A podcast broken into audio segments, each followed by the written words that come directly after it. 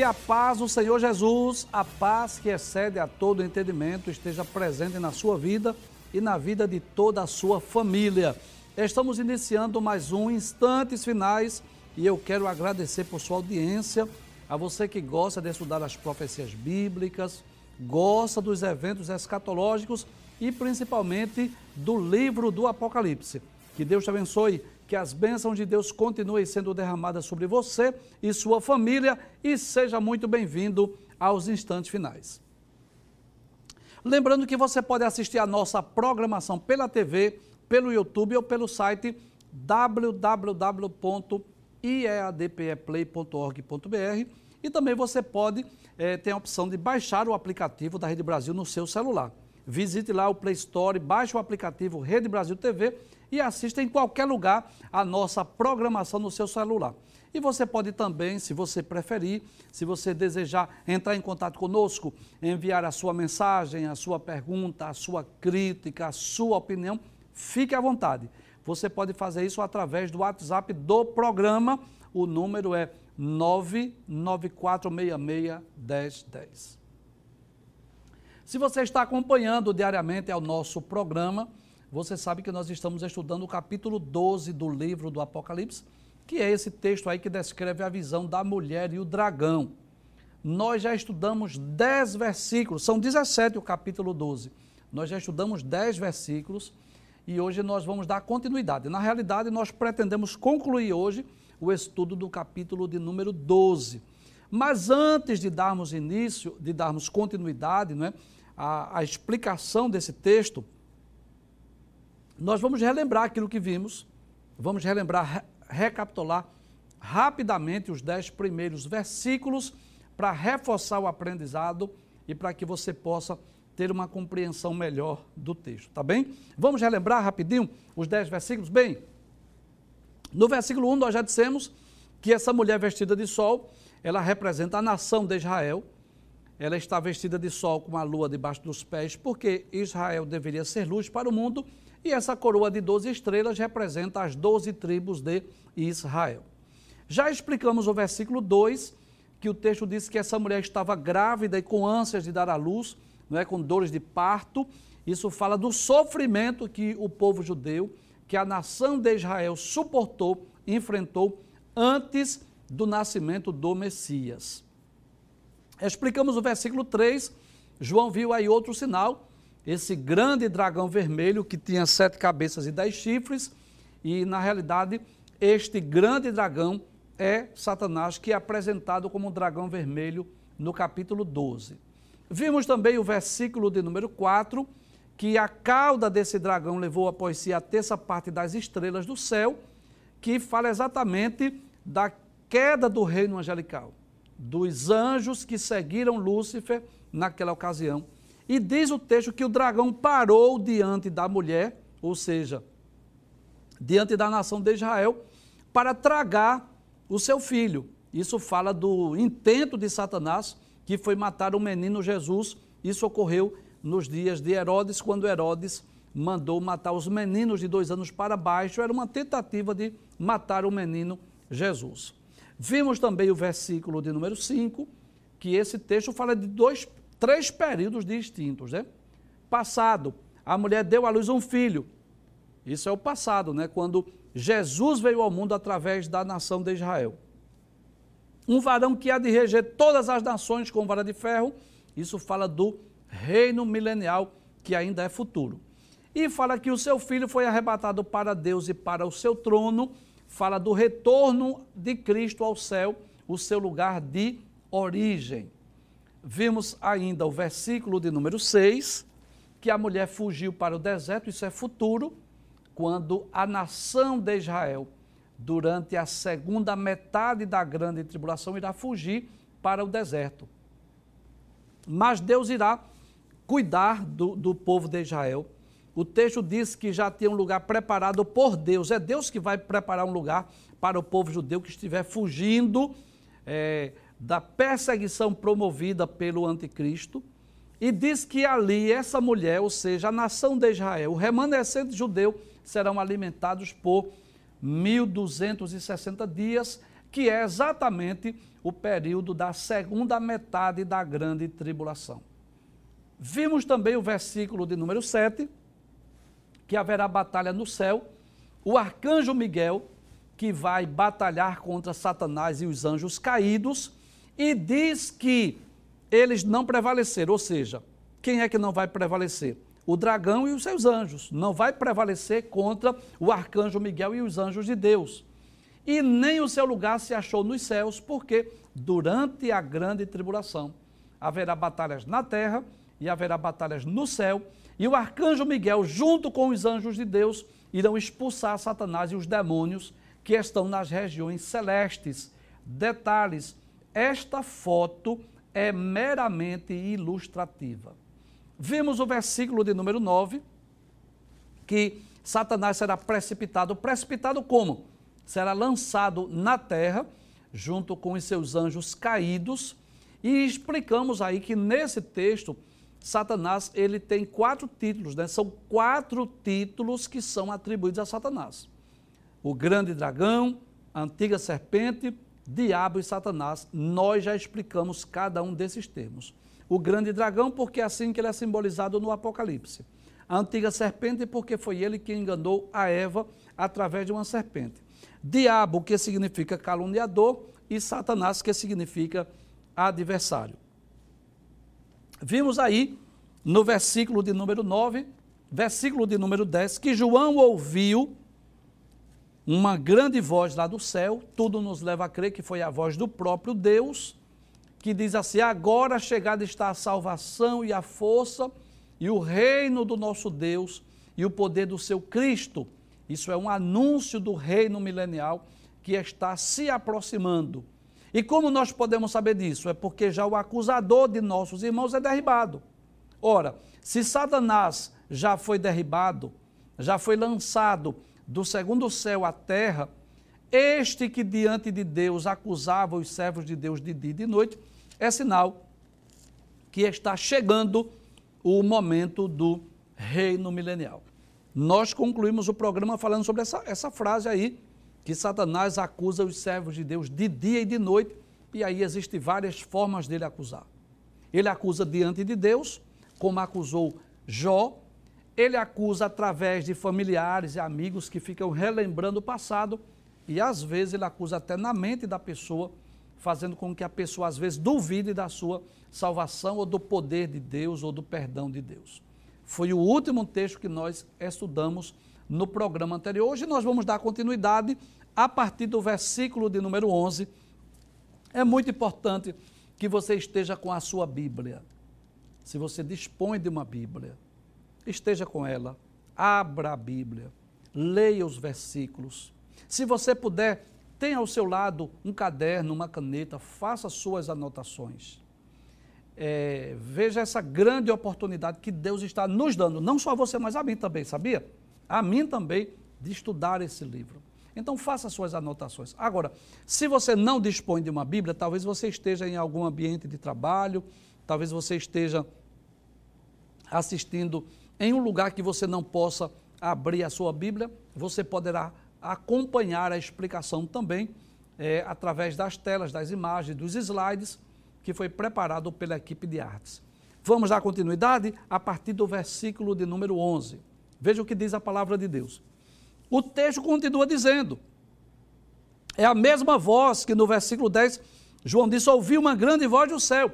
Essa voz continua dizendo: E eles o venceram pelo sangue do Cordeiro e pela palavra do seu testemunho, e não amaram a sua vida até a morte. Então, claro que o texto está falando dos servos de Deus, não está falando de anjos, está falando dos servos de Deus aqueles que eram acusados por Satanás.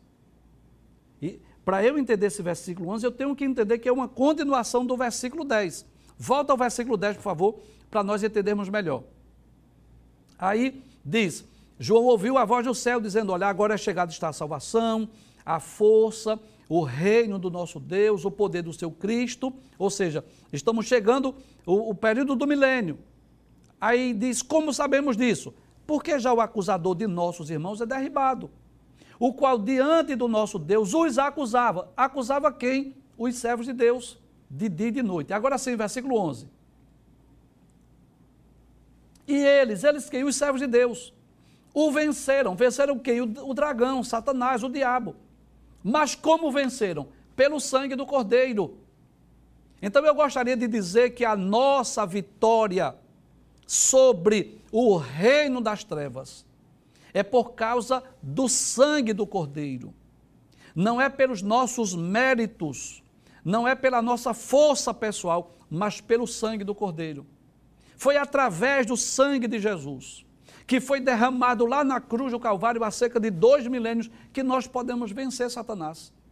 Foi através desse sangue que a nossa salvação foi comprada.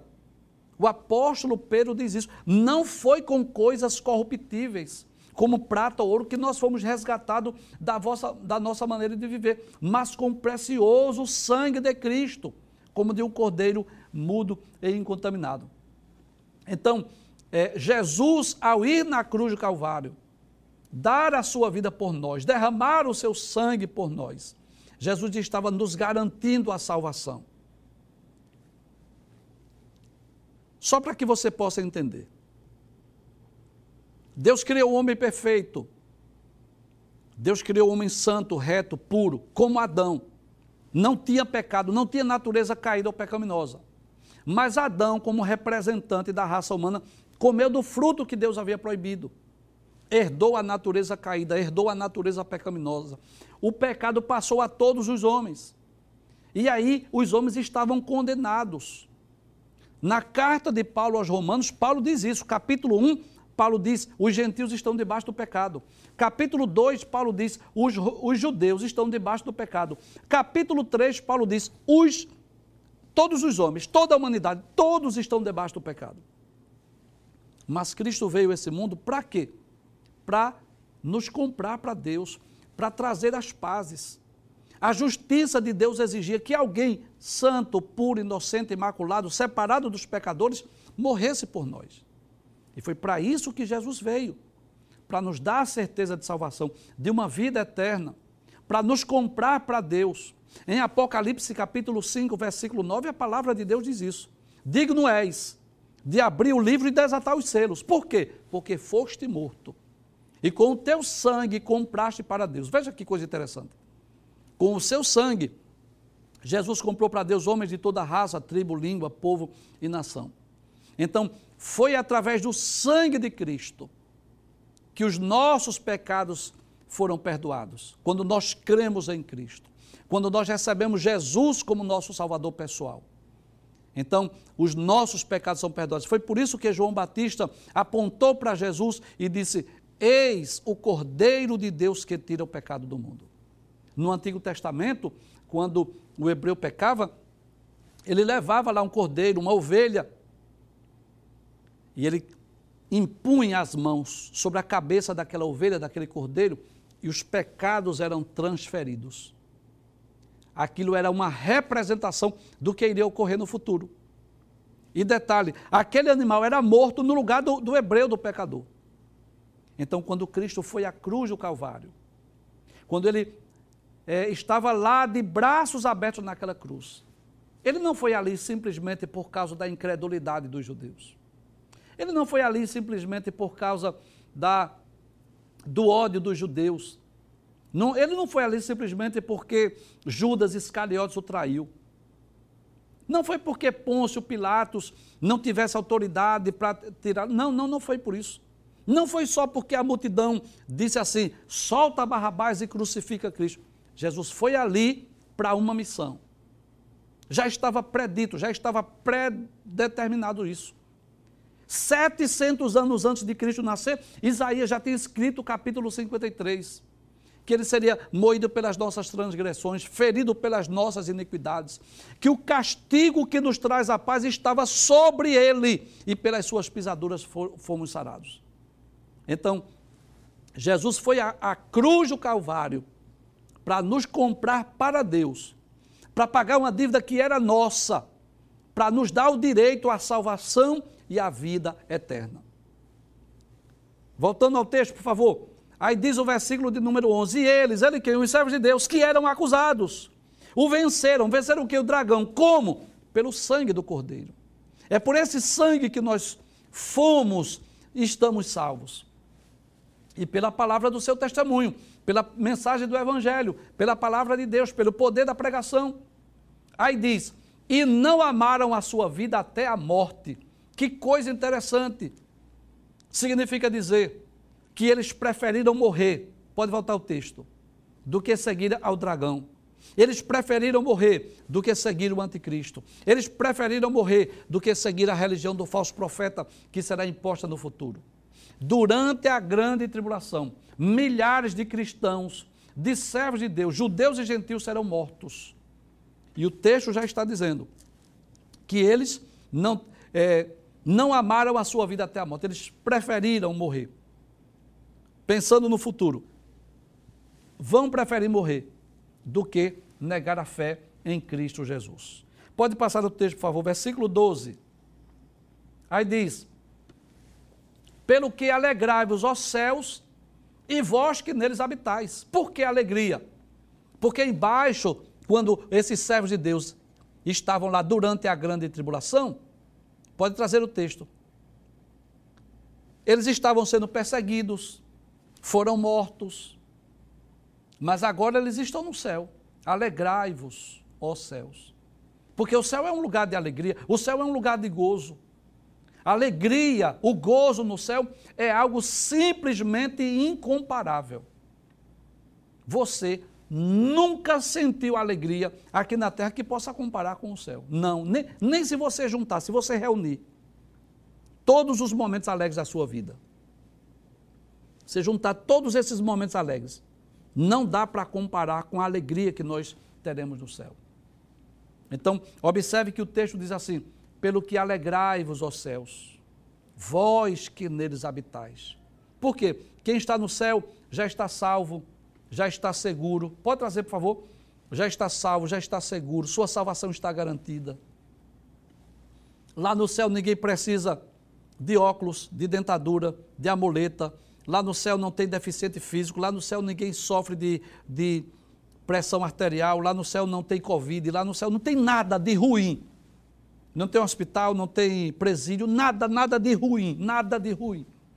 Por isso o texto diz: alegrai-vos, ó céus. Inclusive, eu quero me dirigir a você que está triste porque perdeu algum ente querido durante esta, esta pandemia. Olha, se esse parente que você perdeu, se é crente, salvo, pode ficar tranquilo. Ele está melhor do que nós. Nós ainda estamos aqui na peleja, na batalha. Nós aqui ainda estamos na luta, na guerra. Mas aqueles que já estão no céu estão tranquilos, sossegados, já, já atravessaram a linha de chegada. Nós não precisamos nem orar por eles. Eles é que estão nos esperando. Já estão no lugar de gozo. Então, por isso o texto diz: Alegrai-vos, ó céus, e vós que neles habitais. Mas para quem está aqui na terra, o que é que o texto diz? Veja o que o texto diz. Ai dos que habitam na terra e no ar. Por quê? Isso é grande tribulação. Por quê? João. Por que essa voz diz isso? Ai dos que habitam na terra e no mar. O texto vai dizer: porque o diabo desceu a voz e tem grande ira, sabendo que já tem pouco tempo. Então, qualquer pessoa, quando sabe que o tempo está curto, ele corre mais, se apressa mais, acelera mais. É assim na nossa vida? No nosso dia a dia? Quanto menos tempo eu tenho, mais eu tenho que correr. Eu tenho que acelerar porque é pouco tempo. E Satanás, conhecedor das Escrituras, ele sabe disso. Que quando o arcanjo Miguel com seus anjos expulsarem ele do segundo céu à terra, ele sabe que tem pouco tempo. Então, os demônios, Satanás, o dragão, juntamente com os seres angelicais do mal, vão ser lançados na terra e ele sabe disso. Os dias estão contados. Dentro de um curto período de tempo, conforme Apocalipse capítulo 20, versículos 1 e 2, ele será amarrado. Ele, ele estará preso por mil anos. Então ele vai partir naquela fúria, naquela ira contra o povo judeu e contra os cristãos que estiverem na terra. Então, o texto diz claramente, volta ao versículo 12, ai dos que habitam na terra e no mar. E por quê? Porque o diabo desceu a voz e tem grande ira. Sabendo que já tem pouco tempo. Inclusive, nós já dissemos aqui no programa anterior que, como Satanás não pode lutar contra Deus, ele não pode arregimentar os anjos e dizer, vamos lá para o céu guerrear com Deus. Não pode, ele sabe que não pode. Com que ele vai guerrear? Com os seres humanos. Que é criatura de Deus, que é criação de Deus, principalmente com a nação de Israel, que é, na Bíblia, conhecida como a esposa de Jeová, contra a igreja, os crentes que não foram arrebatados, que estiverem na terra, que estarão aqui. É com esses que Satanás vai lutar, pelejar, guerrear durante a grande tribulação com exclusividade. Claro que desde os tempos passados que Satanás já procurou destruir o povo judeu, e hoje a perseguição de Satanás é contra a igreja, todos nós sabemos disso. Agora, durante a grande tribulação, esta ira será maior, será mais intensa, porque Satanás estará na terra para perseguir o povo de Deus. Veja o que diz o versículo 13. Aí diz: E quando o dragão viu que fora lançado na terra, ou seja, quando o arcanjo Miguel com seus anjos expulsar Satanás, o que é que ele vai fazer? Perseguiu a mulher que dera à luz o varão. Veja que coisa interessante. Ele já não pode mais perseguir o varão, porque o varão já foi tomado para Deus. Mas ele vai perseguir contra quem? Contra a mulher. É mais uma investida contra a nação de Israel, contra o povo judeu. Como sabemos disso? Claro, desde o versículo primeiro que nós estamos explicando, que esta mulher representa a nação de Israel. Então, durante a grande tribulação, a ira de Satanás será ainda maior contra quem? Contra esse remanescente judeu, os filhos de Israel, os descendentes de Abraão, Isaac e Jacó. Satanás vai dirigir-se a sua ira contra o povo judeu, contra a nação de Israel. Vejamos o que diz o próximo texto, pode passar por gentileza. Versículo 14.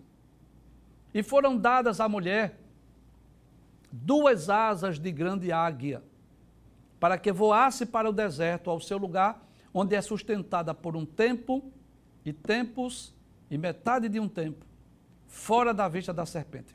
Três coisas nós queremos chamar a atenção. Primeiro, essas asas da mulher, essas asas de grande, de grande águia, pode ser no sentido literal. Pode ser que essa grande asa signifique uma aeronave. Sabia disso? Pode ser aviões que serão preparados, nações que poderão abrir as portas para o povo judeu se refugiar. Como ocorre hoje em várias partes do mundo, você sabe disso. Que por conta das guerras existem refugiados em várias partes do mundo, que vão em embarcações, que vão de avião, que fogem, que se escondem. Pode ser que essas asas de águia, de uma grande águia, esteja falando da aviação de aviões modernos, sofisticados, que algum país que estará aliado com Israel abrirá as portas para que o povo judeu possa é, embarcar, possa fugir, possa se esconder. Mas essas asas de águia pode ser figurada, pode ser uma forma pela qual Deus vai proteger, vai guardar a nação de Israel. Talvez se, se o povo judeu for para a Jordânia, que é um país vizinho, talvez não necessitem nem de, de aeronaves, de aviões, eles possam fazer esse percurso a pé mesmo, ou ele possa fazer de, de, de, de carro. Mas a verdade é, primeiro lugar, que essa mulher será guardada, será protegida. Abre o texto mais uma vez, por favor. Foram dadas à mulher duas asas de grande águia. Para quê? Para que voasse para o deserto, ao seu lugar, onde é sustentada. Segunda coisa que nos chama a atenção é que será sustentada por um período de tempo. E veja o que o texto diz. Volte o texto, por favor. Por um tempo, profeticamente falando, um ano. E tempos, profeticamente falando, dois anos. E metade de um tempo, ou seja, durante três anos e meio. Esse texto aí, que, que diz um tempo e tempos e metade de um tempo, fala exatamente de três anos e meio, que é o mesmo período, traga a tela, por favor, que é o mesmo período do capítulo 12, versículo 6, 1260 dias, que é o mesmo período que as duas testemunhas vão profetizar, 1260 dias, conforme capítulo 11, versículo de número 3. Então, durante aqueles três anos e meio, durante aquela perseguição, durante as invasões estrangeiras, durante o ataque à nação de Israel, ao povo judeu, pelos exércitos do anticristo que estará sendo influenciado pelo dragão vermelho que é Satanás.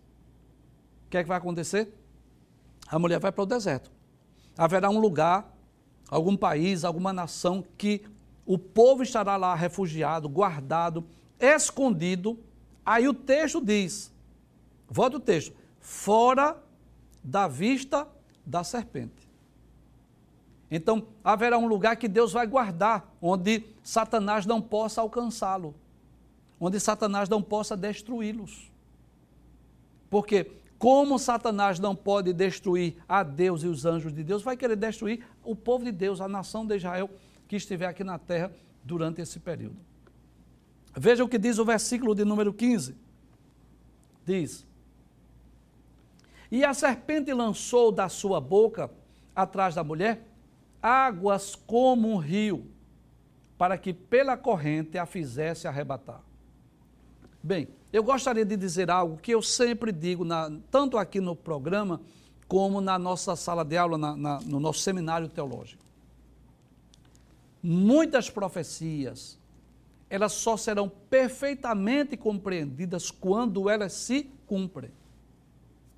Eu vou dar alguns exemplos cerca de 700 anos antes de, do nascimento de Jesus, Deus usou o profeta Isaías para dizer assim: Eis que a virgem conceberá e dará à luz um filho, e chamá-lo-ão pelo nome de Emanuel, que significa Deus conosco. Agora, imagine, numa época que não havia uma medicina avançada. Como é que uma virgem poderia conceber? Como é que uma virgem poderia dar à luz a um filho? Quando esta profecia se cumpriu, quando Jesus nasceu, aí Mateus disse, para que se cumprisse o que fora dito pelo profeta. Então, não é mais mistério isso. De uma forma miraculosa, houve uma concepção sobrenatural, o Espírito Santo veio sobre a Virgem Maria e ela achou-se grávida pelo Espírito Santo mas nós só compreendemos perfeitamente depois do seu cumprimento. Então, observe, por exemplo, é Isaías 53, quando Isaías falou sobre o servo sofredor, que seria ferido pelas nossas transgressões, que seria moído pelas nossas iniquidades, que o castigo que nos traz a paz estava sobre ele e pelas suas pisaduras fomos sarados. Qualquer cidadão chegasse para Isaías e perguntasse assim: me explica isso aqui. Isaías diria assim: Não sei explicar. Deus mandou eu escrevi. Agora, eu não, eu não sei explicar isso. Mas veja que, depois que isso se cumpriu, capítulo, é, lá no livro dos Atos dos Apóstolos, capítulo 8, versículos 26 a 40, quando o eunuco vinha lendo esse livro, lendo esta profecia, não entendeu. Filipe ouviu o que ele estava lendo, perguntou: Entendes tu que leis? Aí ele disse: Como eu posso entender se alguém não me explicar isso? Chamou Filipe. Filipe subiu ao carro e explicou a profecia. Olha, essa profecia fala de Cristo, o Messias, já se cumpriu. Ficou mais fácil para Filipe explicar. Eu diria que ficava mais, ficou mais fácil para Filipe explicar do que o próprio Isaías. Porque Isaías falou de algo futuro. Filipe explicou aquilo que já tinha passado. Então, por exemplo, qualquer crente, qualquer pessoa que for explicar o livro do Apocalipse durante a grande tribulação, ficará mais fácil do que para nós hoje. Porque nós estamos olhando para o futuro, como possibilidades, como probabilidades. Então, tem coisa desse livro que nós não sabemos dizer ao certo se é literal ou figurado. Essas asas de águia, por exemplo, pode ser uma aeronave sentido literal, mas pode ser figurado. Proteção. Deus vai proteger, Deus vai conduzir, Deus vai levá-los, como levou o povo hebreu até a terra de Canaã, a terra prometida. Então, esse versículo 15, por que eu expliquei isso? Por conta desse versículo 15. Volto mais uma vez. E a serpente lançou da sua boca atrás da mulher água como rio. Isso pode ser literal? Pode. Digamos, por exemplo, que o povo de Israel, os refugiados, os remanescentes do povo judeu, esteja, por exemplo, num túnel subterrâneo. Por exemplo. E de alguma forma, Satanás vai fazer com que haja infiltrações de águas, chuva, tempestade, ou através de recursos humanos, de, alguma, de algum recurso, encher aqueles túneis subterrâneos para matar o povo judeu. É possível, é possível que isso seja literal. Mas há também quem diga que isso são nações, são povos, que essas águas são exércitos, são soldados. Eu prefiro crer na literalidade.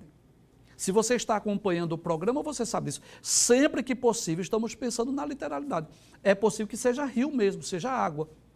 Em algum túnel, em algum lugar, algum país em que o povo de Israel esteja, Satanás, de alguma forma, fazer com que haja uma enchente, fazer com que as águas possam transbordar, numa tentativa de destruir o povo judeu, o povo de Israel. Mas Deus vai socorrê-los, Deus vai protegê-los. Veja o que o texto diz, versículo 15 Pode voltar. Aí diz que a serpente lançou da sua boca atrás da mulher água como um rio, para que pela correnteza a fizesse arrebatar, ou seja, para que o povo judeu morresse pela correnteza, pelas muitas águas. Versículo 16, pode passar. Aí diz: E a terra ajudou a mulher. E a terra abriu a boca e tragou o rio que o dragão lançara de sobre a, a, a sua boca. Então, pode ser que Deus venha agir, intervir através talvez de um terremoto, ou fazer com que as próprias águas possam é, puxar aquelas águas, a, a própria terra sugar aquelas águas, para que aquela enchente, para aquela, aquela água não venha destruir o povo de Israel. Mas o, o que é que eu quero dizer? O mais importante para nós do texto não é saber se é literal ou se é figurado se essa água é de uma enchente, de uma inundação, de uma irrigação, ou se essa água fala de exército, de nações, de, de soldados. Isso não é o mais importante. O mais importante é nós sabermos que durante a segunda metade da grande tribulação, a mulher será perseguida, Satanás irá querer destruir a nação de Israel, mas Deus irá proteger. Esse remanescente judeu, Deus irá protegê-los, Deus irá guardá-los com vida nem todos os judeus hão de morrer. Versículo de número 17, que é o último versículo que nós vamos estudar hoje. E o dragão irou-se contra a mulher, mais uma vez. A ira do dragão é contra o povo judeu, contra a nação de Israel. E foi fazer guerra ao resto da sua semente. E aos que guardam os mandamentos de Deus e têm o testemunho de Jesus Cristo. Então, é aí, irmãos, que nós cremos que terá início o período da, da Batalha do Armagedon. Nós já explicamos aqui. O que é a Batalha do Armagedon? Será uma guerra, no sentido literal, uma espécie de uma guerra mundial. Eu não sei se será a terceira. Pode ser a terceira, pode ser a quarta, pode ser a quinta, mas uma espécie de uma guerra mundial onde o anticristo vai arregimentar nações, países, exércitos do mundo inteiro para guerrear contra o povo judeu, contra a nação de Israel.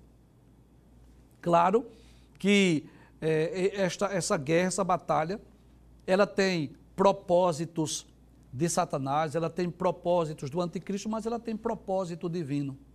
Nós já explicamos sobre isso. Se você desejar, você pode ir lá no playlist, onde nós explicamos uma série de programas sobre os eventos escatológicos, e um deles foi exatamente sobre a batalha do Armagedon.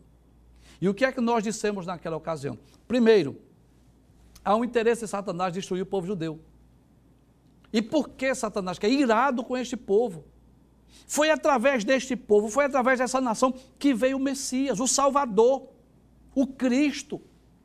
Lembra que a, a ira de Satanás, lá nos primeiros versículos, era contra a mulher, porque ela estava grávida, com ânsia de dar à luz? Qual era o desejo de Satanás? Matar o menino. Quando o menino nascesse, tragar o menino. Não, foi assim, não é assim que diz o texto? Mas como o menino nasceu, e não pôde tragar, porque Herodes não conseguiu seu intento de matar o menino Jesus. Pelo contrário, esse menino cresceu, tornou-se homem, exerceu o ministério aqui na terra e pisou na cabeça de Satanás lá na cruz do Calvário. Satanás sabe que seus dias estão contados. Então, já que Satanás não pôde matar o menino e não pode ir lá no céu para guerrear contra Cristo, vai guerrear contra a mulher, contra a nação de Israel. Mas lembre-se disso, que a batalha do Armagedon haverá também um propósito divino. Deus irá regimentar as nações lá no vale de Josafá, numa planície lá em Israel, onde Deus estará na segunda fase da sua segunda vinda, com poder e grande glória, descendo sobre a terra para livrar a nação de Israel e para punir, para castigar aquelas nações que estiverem pelejando, estiverem guerreando contra o seu povo. Quero mais uma vez lembrar, não deixe de assistir esse vídeo lá no playlist do YouTube, pode procurar lá a Batalha do Armagedon, que será uma das, das últimas tentativas de Satanás para destruir a nação de Israel. Volte o texto, versículo 17, mais uma vez. E o dragão irou-se contra a mulher e foi fazer guerra ao resto da sua semente, ou seja, ao povo judeu que estiver na terra, aos judeus que estiverem aqui durante a grande tribulação. Os que guardam os mandamentos de Deus, referindo-se ao povo judeu, e tem o testemunho de Jesus Cristo, ou seja, também está incluso quem? Os judeus messiânicos. Porque é exatamente durante este período na segunda metade da grande tribulação. Veja que coisa interessante. Na primeira metade da grande tribulação, nós já dissemos aqui, o anticristo vai enganar o povo judeu. O povo judeu vai olhar para aquele homem que vai surgir no cenário mundial, solucionando os problemas, fazendo um pacto de paz, uma aliança com, com as nações. Tudo nos leva a crer que ele fará um pacto de paz com as religiões monoteístas cristianismo, judaísmo e islamismo. Tudo nos leva a crer que será durante a grande tribulação que será erguido o templo lá em Jerusalém. Então imagine, pense comigo. Os judeus rejeitaram o Messias, sim ou não? Sim, eles não creram em Jesus como Messias. Os judeus só crê no Antigo Testamento. O Novo Testamento para eles não tem validade é, canônica para o judeu mesmo, a não ser o judeu que é messiânico, eles não crêem nos evangelhos, não creem em Atos, não creem nas epístolas e nem no Apocalipse. Para eles são livros apócrifos, espúrios. Então o que vai acontecer? Quando surgir no cenário este homem, trazendo paz, fazendo com que cada pessoa adore ter o seu Deus, a sua religião, respeitando uns aos outros, fazendo com que o templo em Jerusalém seja erguido, os judeus vão olhar para dizer assim: esse é o Cristo, esse é o Messias, esse é o Salvador do mundo. Mas quando ele romper o pacto, quando ele profanar o templo, como Jesus disse, quando, pois, vides que a abominação da desolação de que falou o profeta Daniel está no lugar santo, quem lê que entenda. Isso está em Mateus capítulo 24 e 15. Quando o anticristo romper o pacto, proibir as ofertas, os judeus vão dizer assim: este não é o Messias. E quem é o Messias? Aí vão dizer assim: o Messias é aquele que os nossos pais mataram. Aí tem o testemunho de quem mais? Dos 144 mil judeus. Tem o testemunho de quem mais? Dos dois profetas, as duas testemunhas que Deus vai levantar no futuro. Então é aí que o povo judeu vão estar esperando o Cristo, o Messias. Eles vão reconhecer sim que Jesus, aqueles que os seus pais mataram, este é o Cristo o Salvador, o Messias. E é aí que Jesus voltará na segunda fase da sua segunda vinda, com poder e grande glória, para livrar a nação de Israel lá da batalha do Armagedon, para limpar esta terra e para implantar o seu reino milenial. Por isso que o texto diz, pode abrir o texto, por favor? Os que guardam os mandamentos de Deus, está falando do povo judeu, que guarda os mandamentos. E tem o testemunho de Jesus Cristo. Ou seja, os judeus messiânicos, aqueles que vão reconhecer que Jesus é o Messias.